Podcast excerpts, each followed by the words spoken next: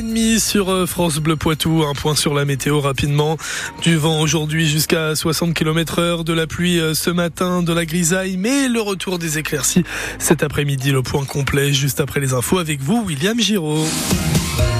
C'était les journées portes ouvertes de l'université de Poitiers hier. Plus de 13 000 visiteurs se sont rendus dans les différentes facultés rattachées à l'établissement à Poitiers, Niort, Châtellerault ou encore Angoulême, avec deux préoccupations majeures, la formation et le logement. Pouvoir trouver un hébergement, c'est souvent l'inquiétude numéro une dans un contexte tendu sur le marché de la location étudiante.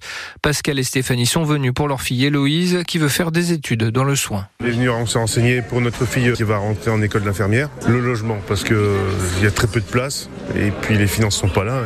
Il va falloir qu'on trouve rapidement. C'est sur des critères et euh, il y a tellement de choix d'écoles d'infirmières. On ne sait pas où elle va être prise, donc faire les demandes, euh, ça va pas être évident. On est un peu perdu en fait. C'est que comme on est bloqué, les résultats sont qu'au mois de mai. On est toujours euh, dans le suspense, il faut attendre. En fonction des régions, il n'y a pas les mêmes aides. Moi, je suis pas rassuré parce que là, elle vient de me dire qu'on n'a pas le droit de bourse par le Crous puisqu'elle fait une, école d'infirmière. Faut se renseigner à la région. Ça dépend des régions. Là où elle va être acceptée, euh, c'est pas la même région. On sait pas où on va au niveau des, aides. on n'a pas qu'elle, on a deux autres enfants. Il faut aider les enfants équitablement si on peut le faire. Oui.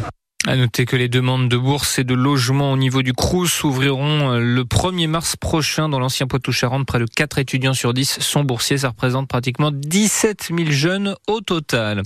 À Poitiers, environ 80 personnes ont défilé hier euh, pacifiquement dans le centre-ville pour demander un cessez-le-feu dans la bande de Gaza. Ils étaient 70 à Niort, toujours mobilisés autour de la même cause. Il n'y aura aucun temps mort. Promesse de Gabriel Attal qui a donné une interview au journal Le Parisien ce dimanche. Long entretien dans lequel euh, le Premier ministre précise son calendrier de réforme, printemps des urgences, été des progrès sociaux et automne du travail. Voilà les trois grands axes dans la lignée de sa déclaration de politique générale. C'est presque une année entière d'action euh, qui a été détaillée, Audrey Tison.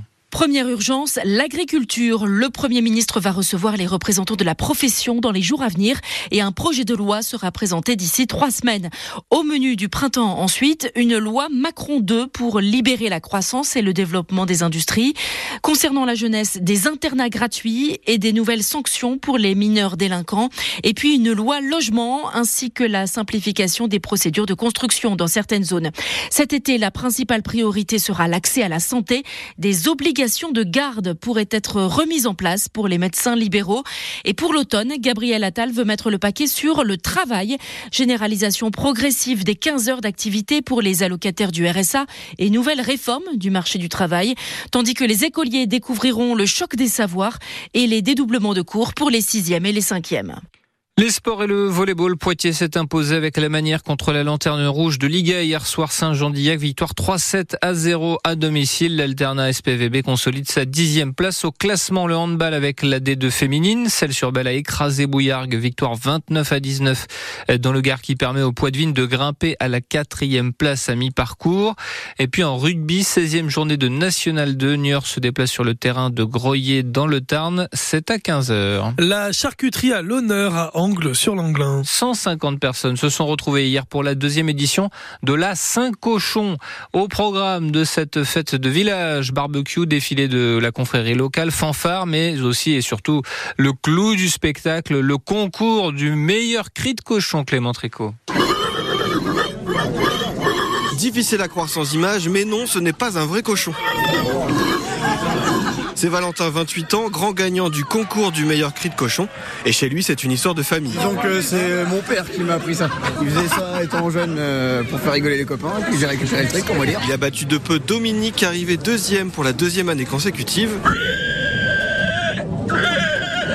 Angle sur l'Anglin, le concours est amateur. C'est normal, l'esprit de cette fête, c'est d'abord de se retrouver entre copains. Mathias Tricoche, membre de la confrérie de la Saint-Cochon. Tous euh, originaires de ce village, on a grandi ensemble depuis 3-4 ans. Une bande de copains qui veulent faire euh, de l'animation dans leur village d'enfance. Et côté animation, il y a la fanfare supersonique venue de Toulouse. mais aussi barbecue à volonté. 65 kg de pommes de terre et 70 kg de viande, dont 28 kg d'araignées. Plus du boudin, des rillettes de tour, très important, en douillette, puis du, du lard gras, euh, tout au barbecue. Un menu que résume très bien la devise de la confrérie. Imsus omnia bonaest. Tout est bon dans le cochon. si vous voulez voir le, le crieur qui a remporté le concours en pleine action, on vous a mis la vidéo sur francebleu.fr.